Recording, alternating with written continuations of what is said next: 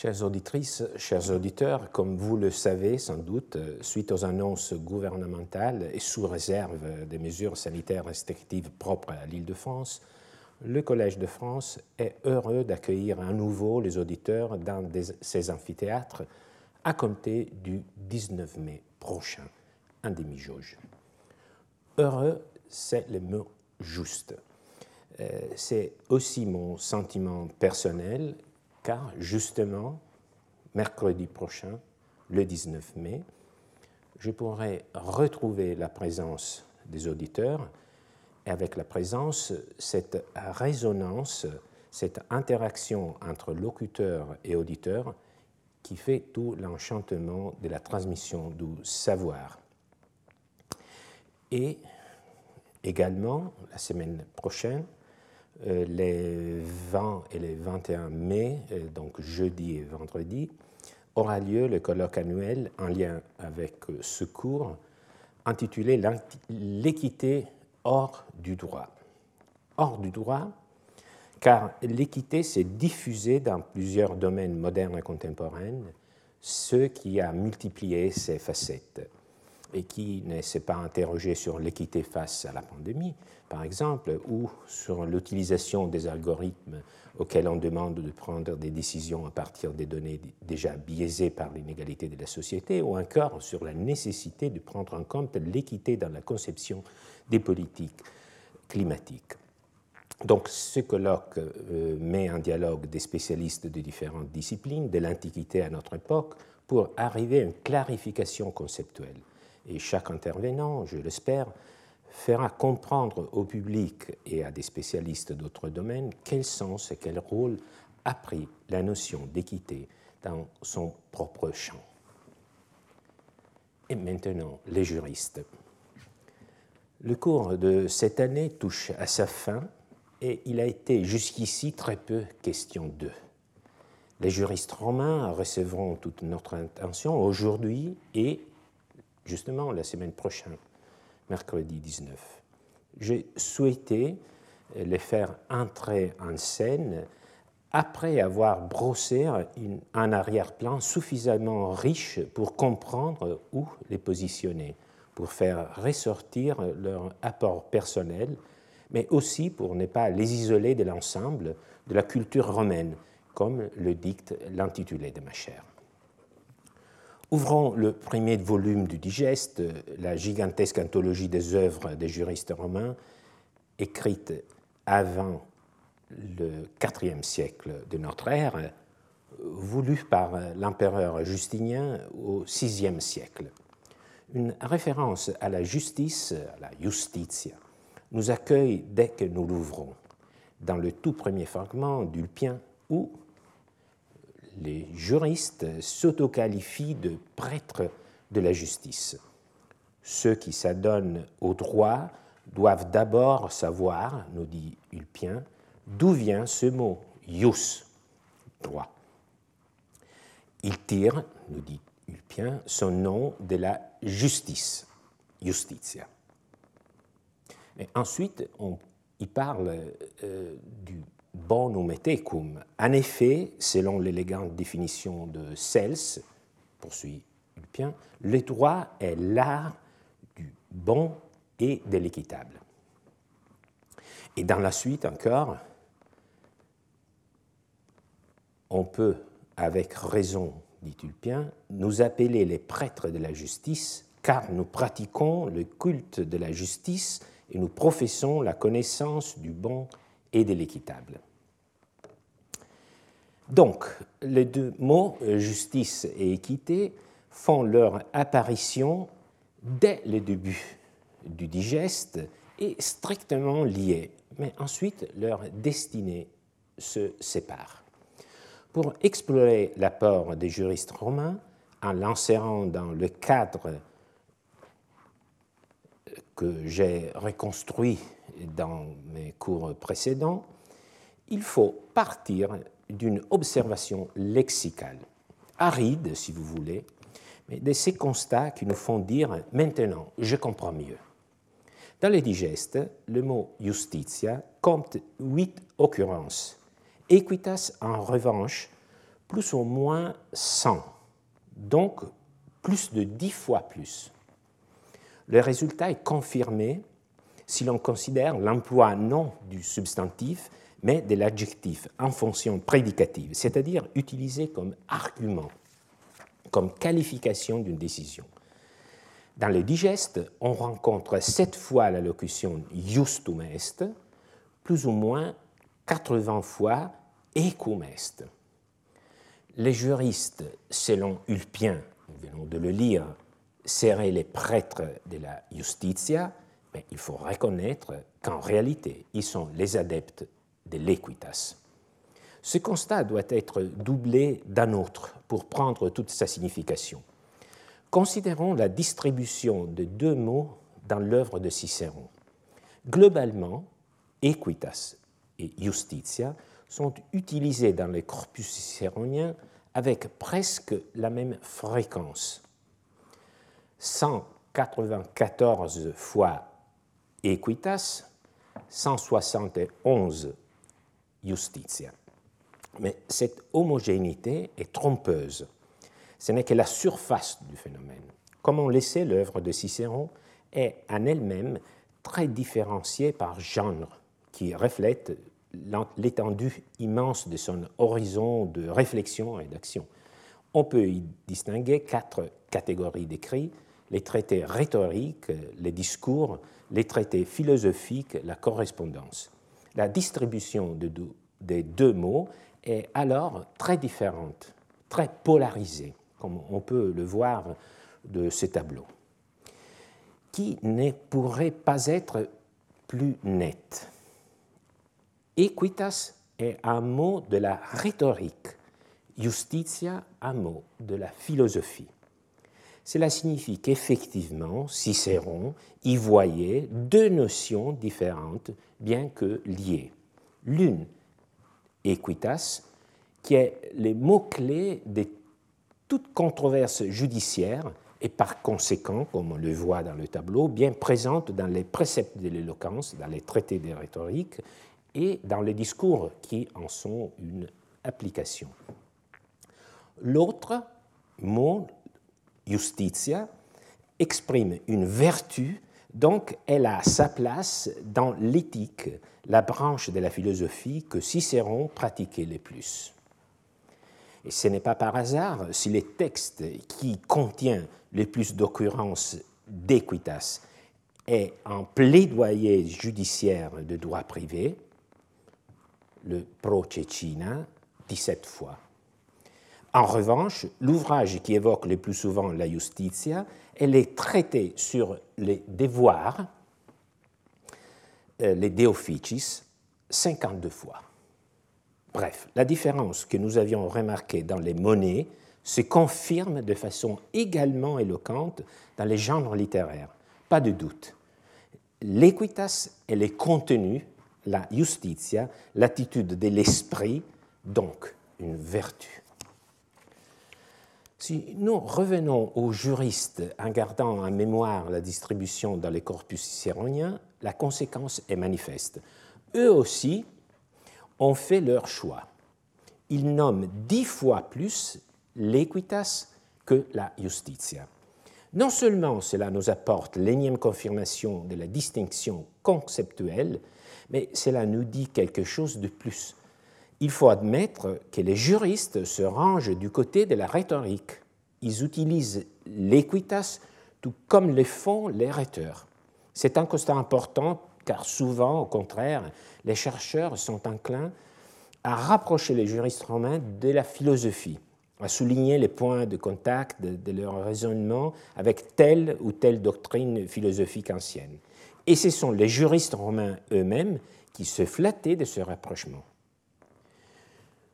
Ulpien, toujours dans ce fameux premier fragment du digeste, va jusqu'à dire que la jurisprudence est la vraie philosophie, capable d'orienter efficacement les êtres humains vers le bien par les biais de peines et de récompenses, non pas par de vains mots qu'on prétend de faire les philosophes. Nous tombons pourtant dans les pièges.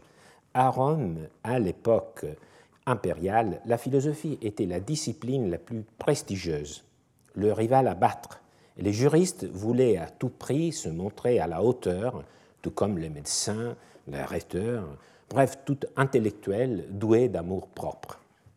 Cette émulation était presque un lieu commun, un tribut à payer à la philosophie qui ressortait encore plus forte à chaque tentative de se mesurer avec elle et de la chasser de son piédestal.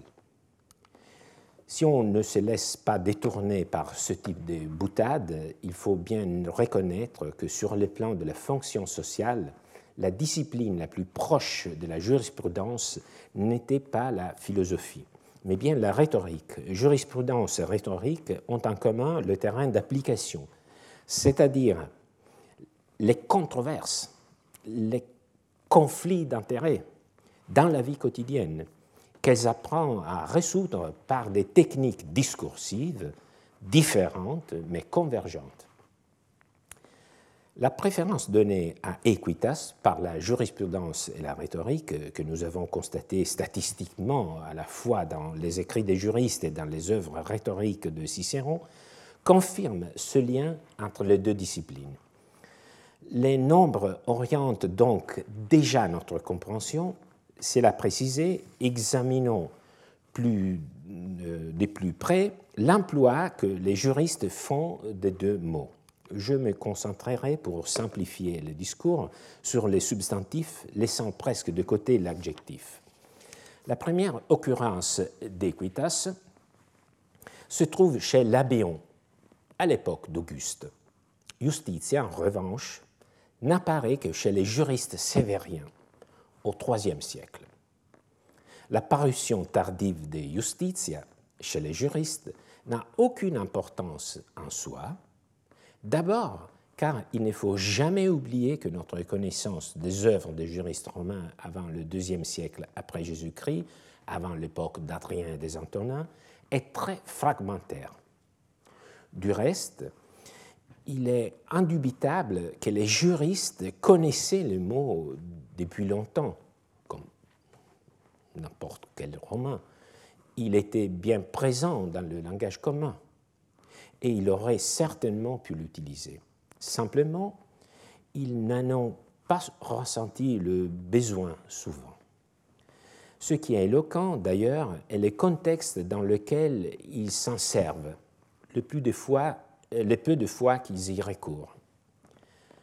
La plupart des huit occurrences est anodine, le mot justice est marginal, mais deux fois sur huit, justice est présentée avec un grand relief, c'est-à-dire sous la forme d'une définition et précisément comme vertu distributive et rétributive.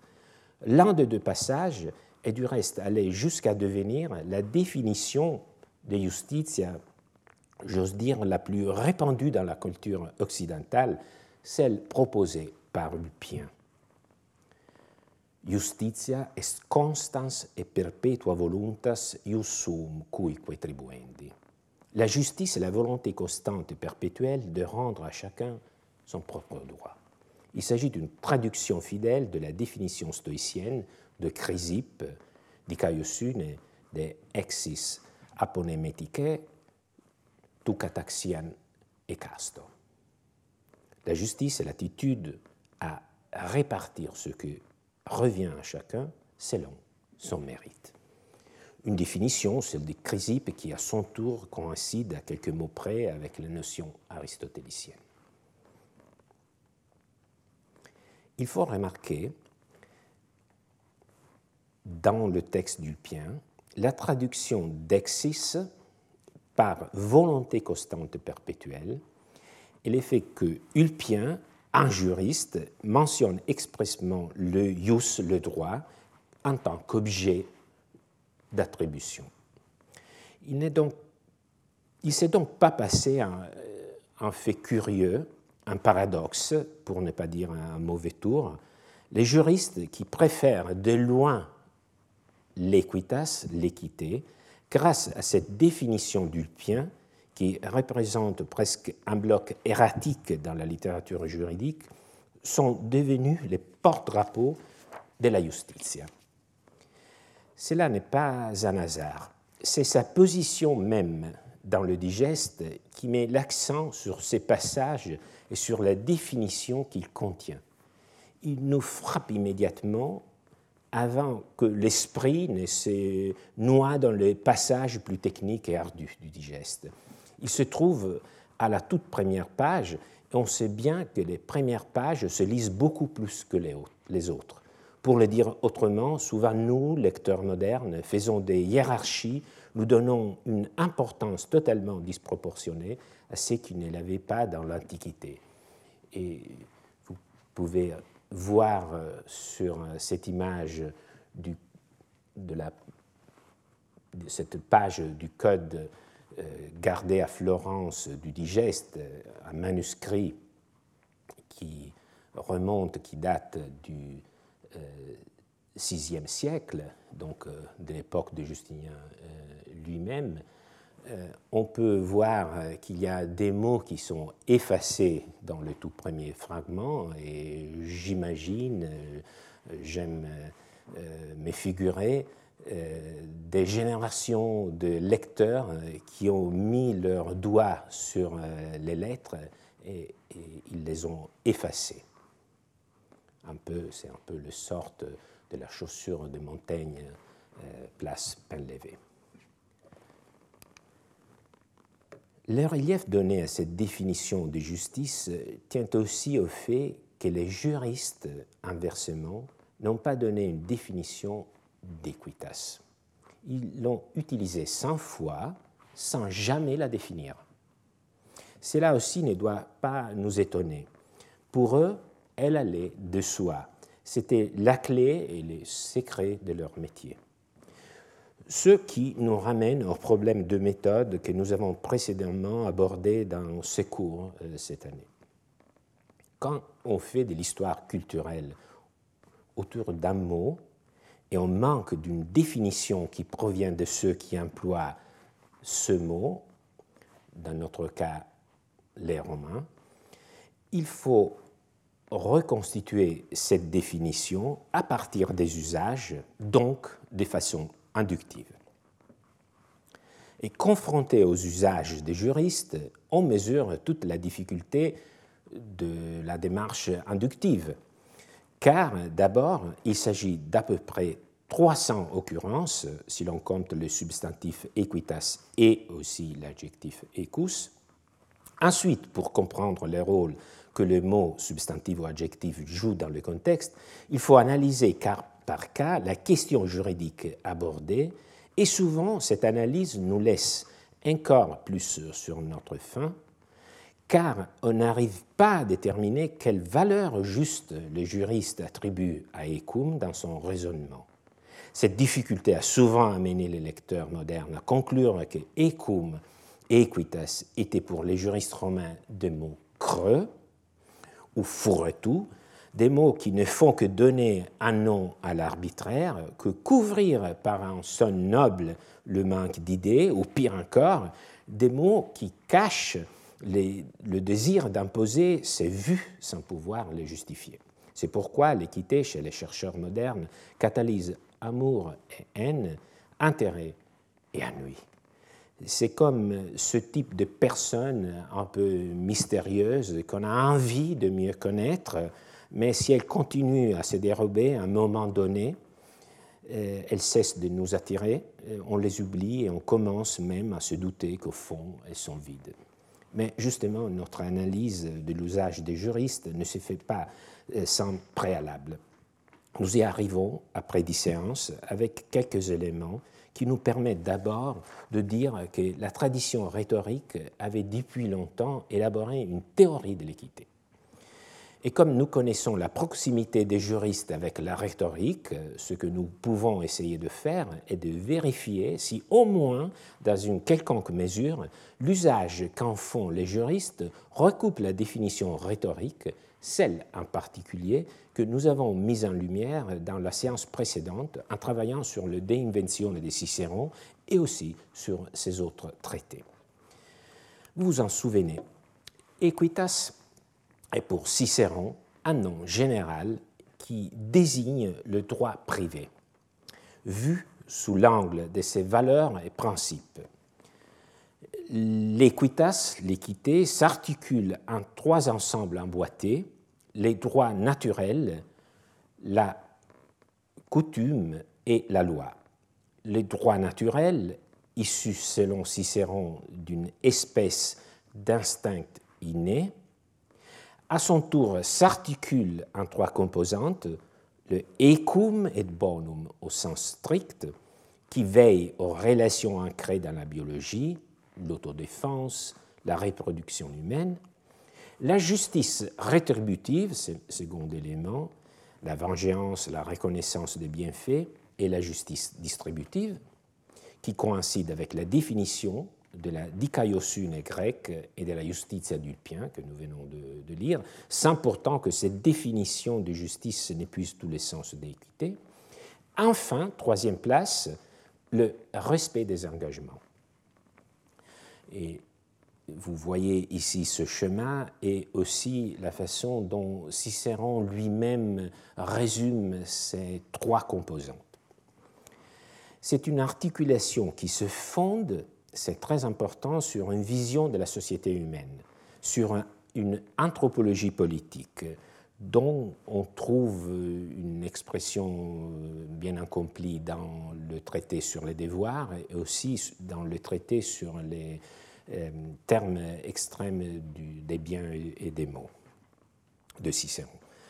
Euh, disons d'emblée que l'adhésion des juristes à cette anthropologie est explicite.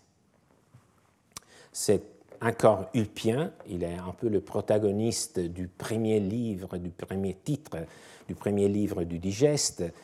Euh, il dit le droit naturel est celui que la nature inspire à, tous les animaux. Ce droit n'appartient pas seulement aux êtres humains, il appartient aussi à tous les animaux qui vivent sur la terre et dans les œufs.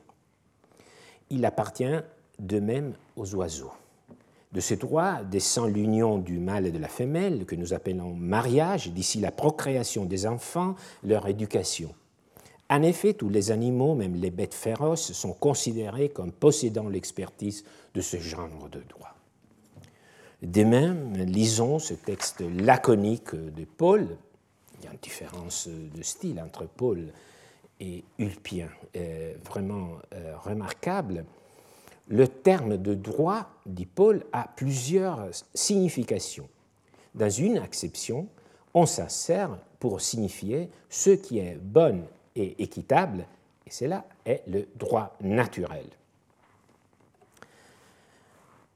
Le cadre intellectuel est donc bien établi. Bien entendu, rien à voir avec les traités d'éthique, ni même de rhétorique euh, de Cicéron ou de Sénèque, euh, et euh, bien moins d'Aristote, de, de Platon. Ce ne sont que des éclairs ou plutôt des étincelles qui nous permettent d'entrevoir la mentalité des juristes, leur intériorité, au-delà de leur travail technique. Mais justement, est-ce que les juristes ont recours à ces préalables philosophiques dans leur travail concret, lorsqu'ils descendent du ciel des idées sur la terre des conflits des intérêts Oui, et souvent l'empreinte théorique reste bien visible dans l'adjectif naturalis qui accompagne equitas. Voyons ce que dit presque trois siècles plus tard de Cicéron le juriste Gaius, un grand savant qui, sans aucun doute, connaissait bien les œuvres de Cicéron et la rhétorique et qui, comme le jeune Cicéron, a donné lui aussi à Rome un manuel de sa discipline, les instituts. Gaius commente euh, dans un autre ouvrage la clause de l'édit du prêteur qui, allant au-delà du droit établi par les douze tables, attribuait les biens du défunt aussi à ses cognati, c'est-à-dire à ses parents par les sangs par voie maternelle.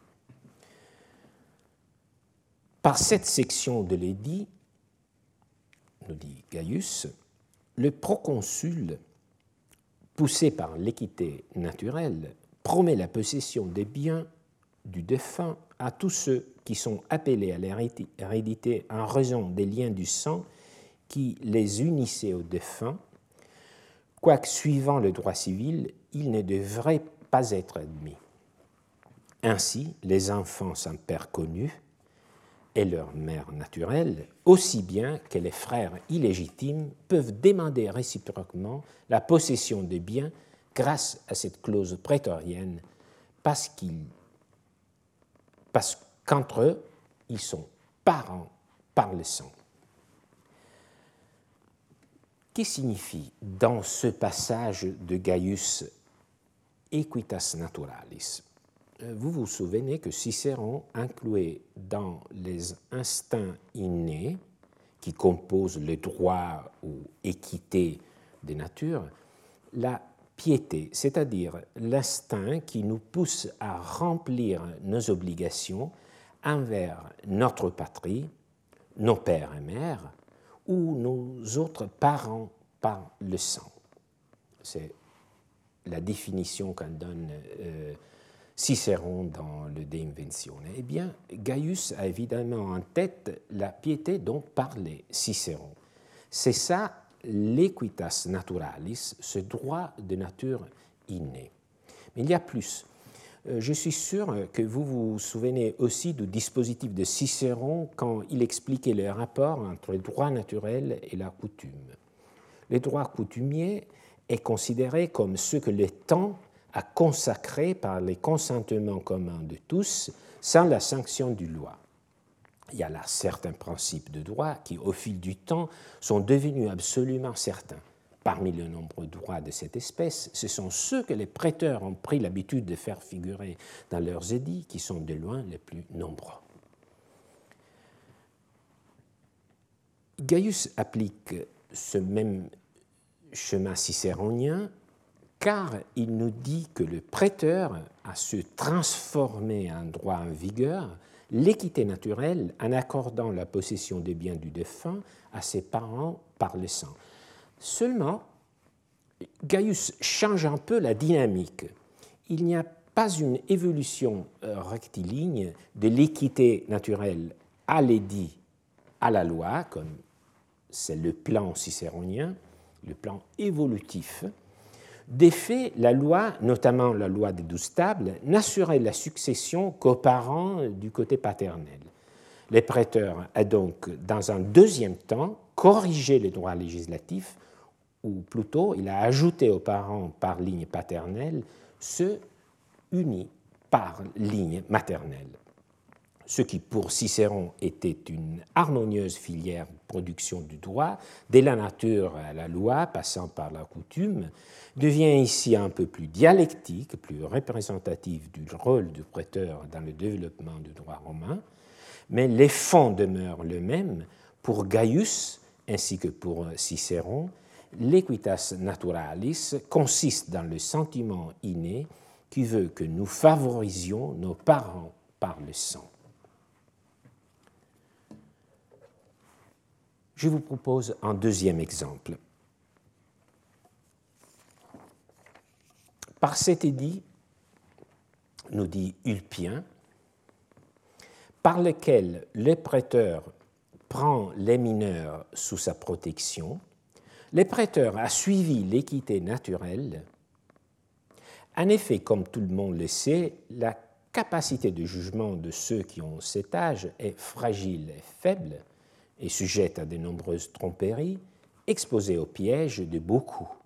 Les prêteurs, par cet édit, leur a promis aide et assistance contre de telles tromperies. Cette fois-ci, c'est Ulpien qui commente la clause de l'édit qui promet d'éliminer toute conséquence patrimoniale négative qu'un mineur de 25 ans a pu subir à cause de son inexpérience des ruses d'autrui. Ici encore, on euh, individue dans l'équité naturelle le principe qui a poussé les prêteurs.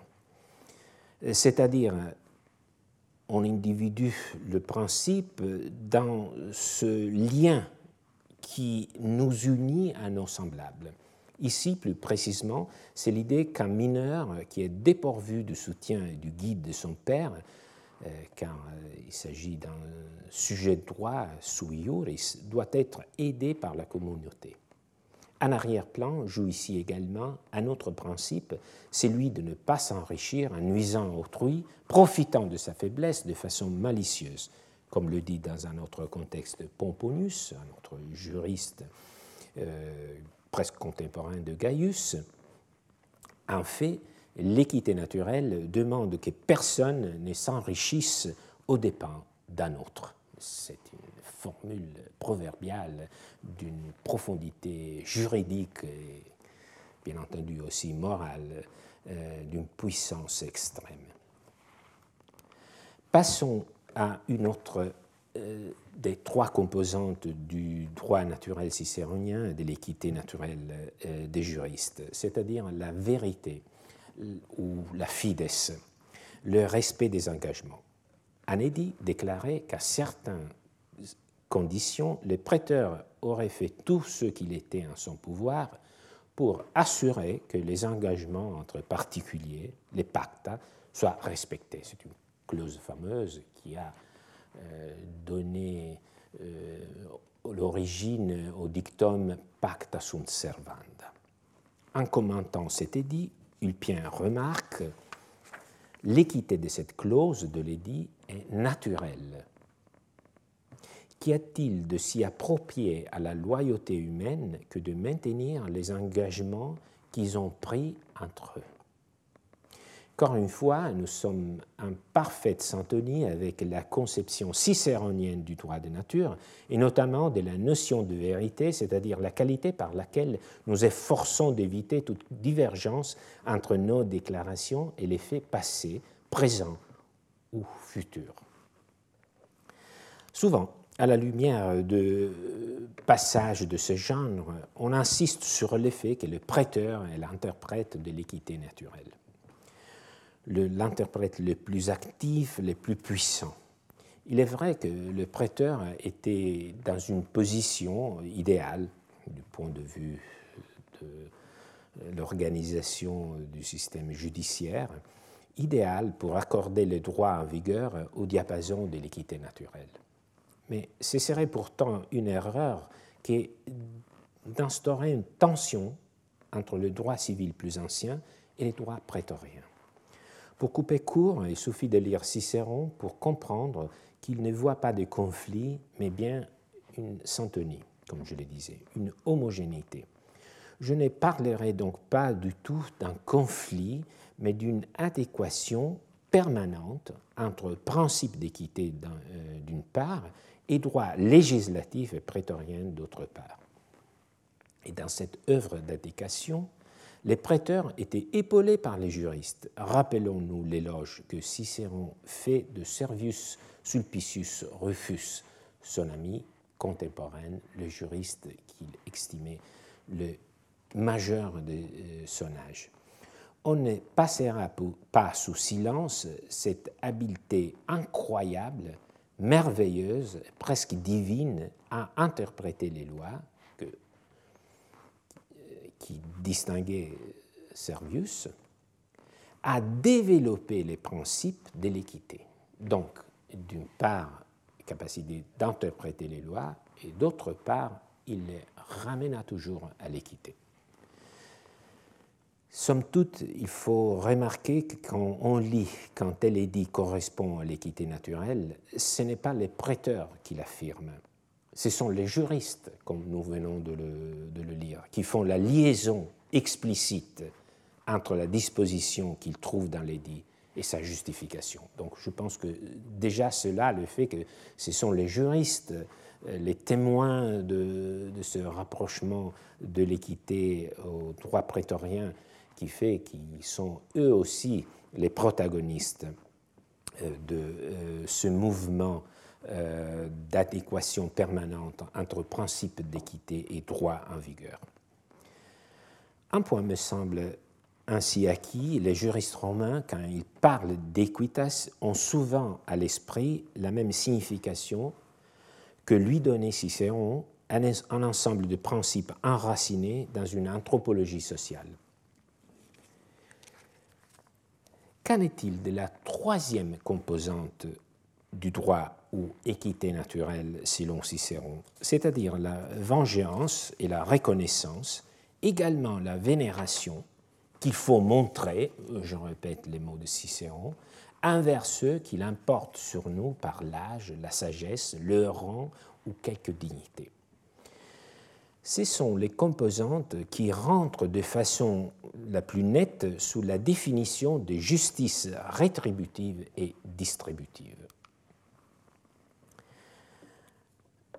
Et donc nous, par des images, euh, dans la Cappella degli Scrovegni, à Padoue, euh, Giotto a dressé euh, un portrait de la justice.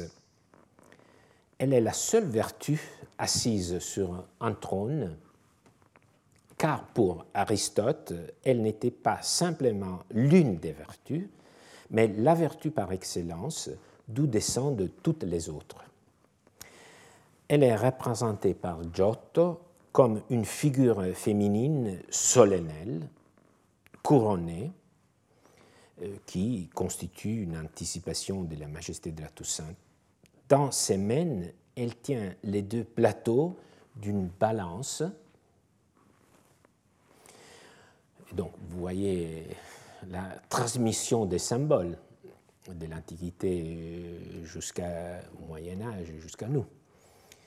Les deux plateaux d'une balance où se trouve à droite un ange avec l'épée nue en train de frapper des malfaiteurs et à gauche un autre ange, on, le voit, c'est abîmé, mais il y a un autre ange qui couronne au contraire un homme assis à un banc. Ce sont euh, les symboles des deux espèces de la justice selon Aristote, la justice rétributive, dans ce cas la punition, et la justice distributive, celle qui tient en compte, d'une certaine façon, la supériorité et les marques de, respect euh, dont nous sommes redevables envers ceux qui l'importent sur nous par l'âge, par la une autre représentation euh, très différente, euh, c'est la justice et la vengeance divine poursuivant les crimes, euh, une huile sur toile de Pierre-Paul Prudhon, qui a été achevé à peu près en 1808, et qui était en origine destiné au Palais de justice de Paris et qui est maintenant au Louvre donc vous voyez la justice, la justice qui est à l'aspect serein, euh, assez serein, tient une balance repliée, euh, signifiant que l'affaire est jugée, euh, et brandit le glaive pour frapper les personnages à pied. Par opposition, les cheveux flottants et la bouche de la vengeance qui s'apprêtent à saisir le coupable traduisent une colère. Euh, ce qui nous rappelle, euh, disons, le fait que euh, la justice rétributive a aussi comme origine cet instinct inné que nous appelons la vengeance. Et le crime, bien entendu, est représenté par euh, cet homme d'âge mûr tenant un poignard, euh, et, tandis que la victime est représentée par un jeune homme allongé sur le sol, qui donne une impression euh, de fragilité, en certain sens.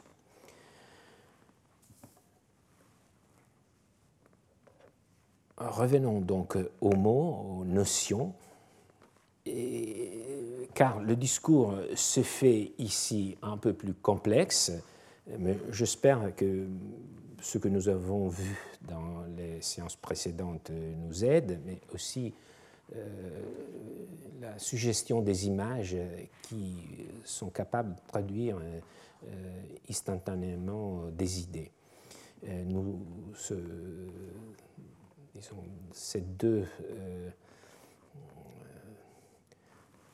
nous aurons deux appuis pour euh, rendre un peu moins complexe euh, cette dernière partie de, ce cours. Alors, d'une part, il s'agit des domaines, et c'est là un peu la difficulté euh, principale à comprendre, il s'agit des domaines qui tendent à sortir du droit privé. Par exemple, la gratitude payer de retour les bienfaits que nous avons reçus n'appartient pas au devoir juridique, mais bien à la morale. Donc, il serait vain d'en chercher des applications dans la pensée des juristes romains. C'est plutôt le sujet du traité philosophique sur les devoirs de Cicéron ou sur les bienfaits de Sénèque. Mais il est vrai aussi que le principe de réciprocité, la notion de justice réparatrice, est à la base de toute la discipline romaine et moderne de la réparation du préjudice résultant de l'exécution du contrat. Il en va de même pour la punition des délits, nous venons de le voir, qui trouvent leur justification dans l'idée de vengeance il faut se souvenir que beaucoup de délits qui sont aujourd'hui punis par des peines publiques, comme l'incarcération, à Rome étaient punis sous forme de paiement d'une somme à titre de peine versée directement à la victime. C'était le cas du vol, par exemple. Cela peut être lu comme une concession à la vengeance, mais il faut ici se rendre aussi compte que le droit naturel, l'équité à son stade originaire, dont l'instinct de, de vengeance, subit des limitations lorsque la société se constitue. C'est ce que nous trouvons dans ce passage de Paul. Ceux qui ne pouvant se protéger autrement ont causé volontairement un dommage ne sont pas coupables, car toutes les lois et tous les principes juridiques permettent de repousser la violence par la violence. Mais si j'ai jeté une pierre à mon adversaire dans l'intention de me défendre contre lui, et que cette pierre qui ne l'a pas atteinte a frappé un autre qui passait par cet endroit, je suis responsable selon la loi Aquilia. Car il n'est permis de frapper que celui qui a fait violence, et même on ne doit le faire que pour se défendre et non pour se venger. Ce texte du juriste Paul illustre admirablement l'enchevêtrement des principes. Commençons par la loi, la loi Aquilia, qui punit ceux qui ont porté préjudice au bien d'autrui. Cette loi donne son nom à la responsabilité aquilienne moderne, c'est-à-dire à, l'obligation de réparer le préjudice qu'une personne a causé à autrui par un acte fautif, avec intention ou sans intention de nuire. Mais si je cause un dommage pour la nécessité de me défendre et que je n'ai pas d'autre moyen de me soustraire au danger, je ne suis pas responsable c'est le principe d'autodéfense qui appartient à l'équité naturelle. Et les juristes le soulignent avec une expression grandiloquente. Toutes les lois et tous les principes juridiques permettent de repousser la violence par la violence. On entend l'écho du droit de nature, valable partout et toujours, dont parlait Paul dans un autre texte que nous avons euh, lu au tout début de euh, cette séance. La limite, bien sûr, est que si en me défendant, je cause un dommage à un tiers qui n'y était pour rien, je suis responsable. Cela ne pose pas de problème. Ce qui est plus intéressant est la dernière remarque du juriste, c'est-à-dire que je suis exonéré de toute responsabilité seulement pour les dommages que je cause afin de me protéger dans le feu de l'action pour me soustraire au danger. Je ne peux pas le faire après coup pour me venger. Pour me venger. On voit bien donc que l'idée naturelle de vengeance, qui est à la base de la justice euh, réparatrice, trouve néanmoins une limite forte dans le cadre de la société organisée une fois que les êtres humains sortent de l'état de droit naturel pour entrer dans l'état de droit tout court. L'équité naturelle rencontre des limites, ne peut pas être intégralement reproduite et suivie dans la société civile. Nous avons de cette façon pu vérifier que le principe de la justice rétributive est à la base de beaucoup de principes fondamentaux du droit.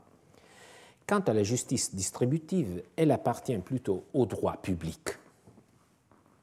Donc c'est par exemple euh, le droit public qui euh, répartit les honneurs, les charges. Mais il faut dire qu'elle ne reste pas complètement inactive euh, dans le droit privé romain. La question est, je trouve, très intéressante, mais aussi très compliquée. Et j'essaie d'expliquer elle est un peu difficile à, à être vue. Aujourd'hui, il serait inconcevable de considérer que nous ne puissions pas agir en justice contre quelqu'un en raison de la révérence qui lui est due. Un des principes de base du droit moderne issu de la Révolution est l'égalité de tous devant le droit. C'était un principe valable aussi à Rome, on en a parlé, mais pas totalement. Il faut avouer que le regard des modernes, quand il se tourne vers le passé, le passé romain, tendent à effacer cette réalité d'inégalité.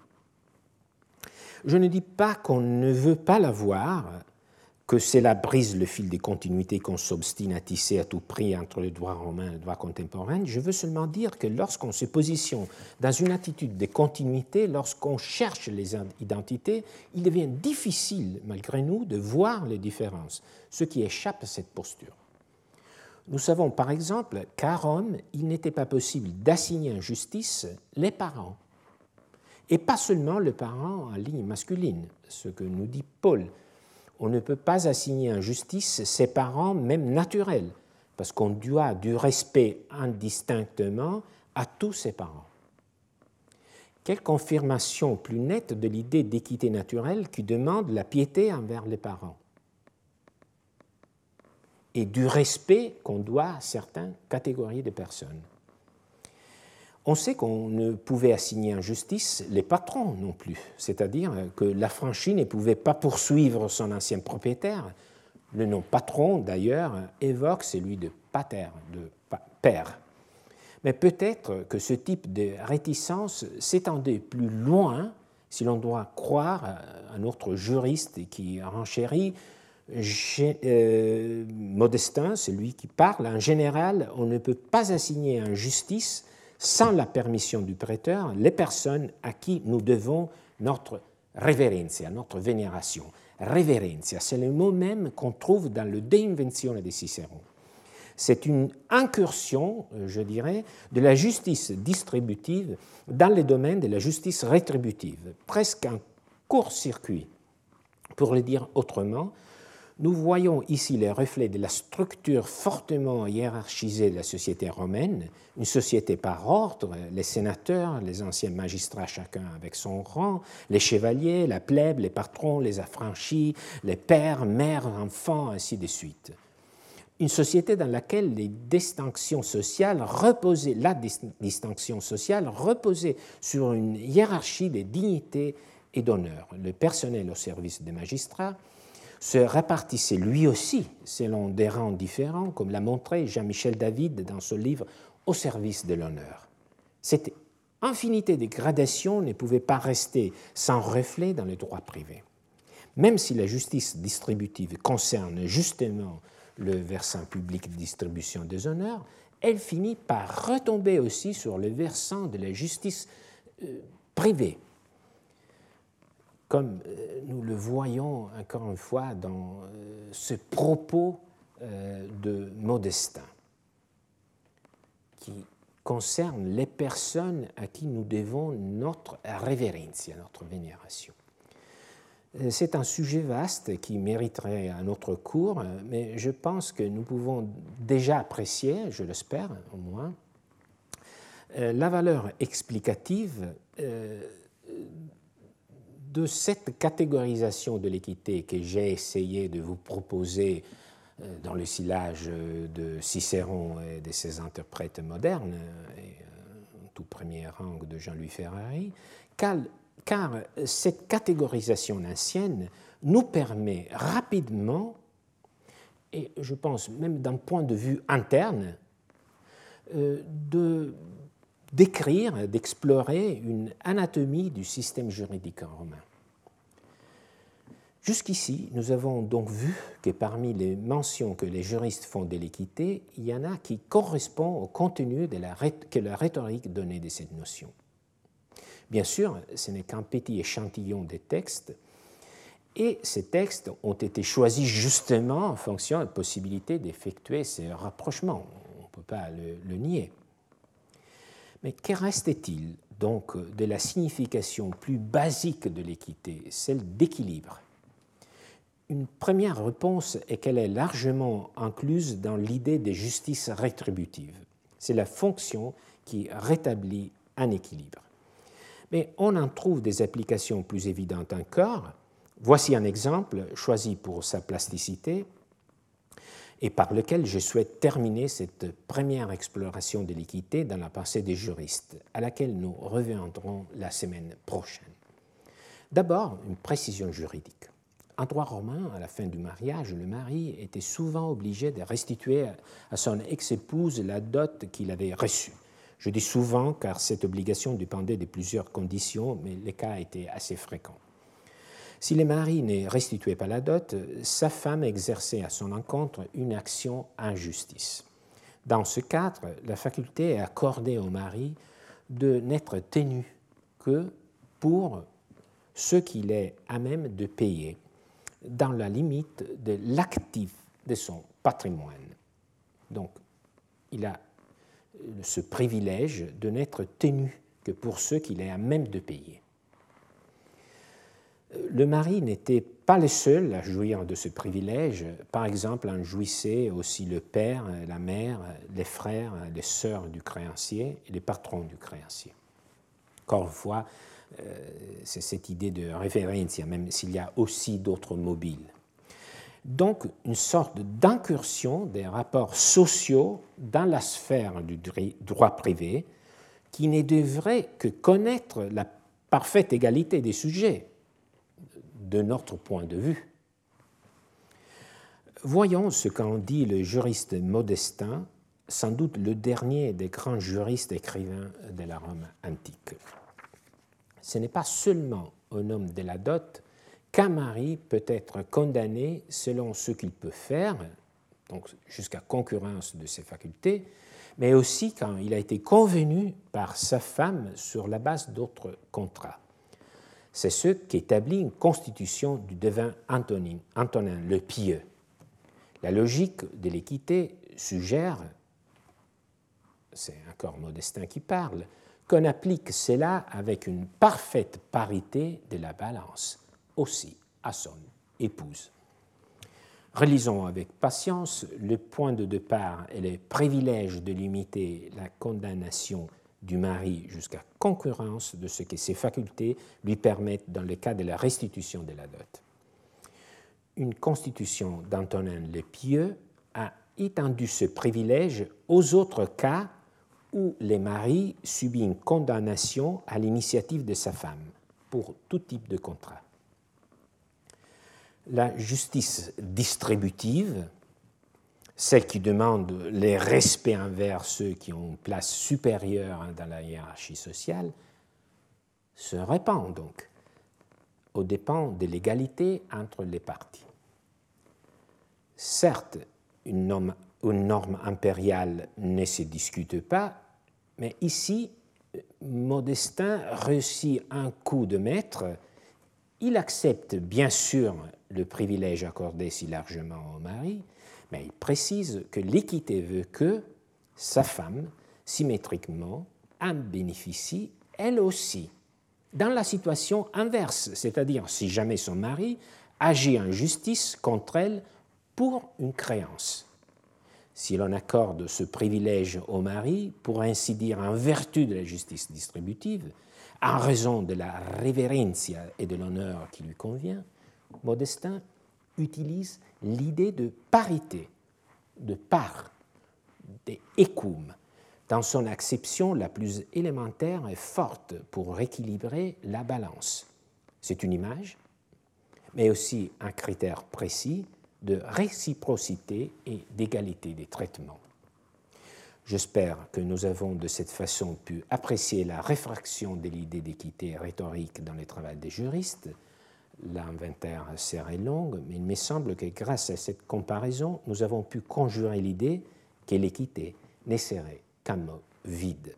Notre désir de justice serait véritablement déçu.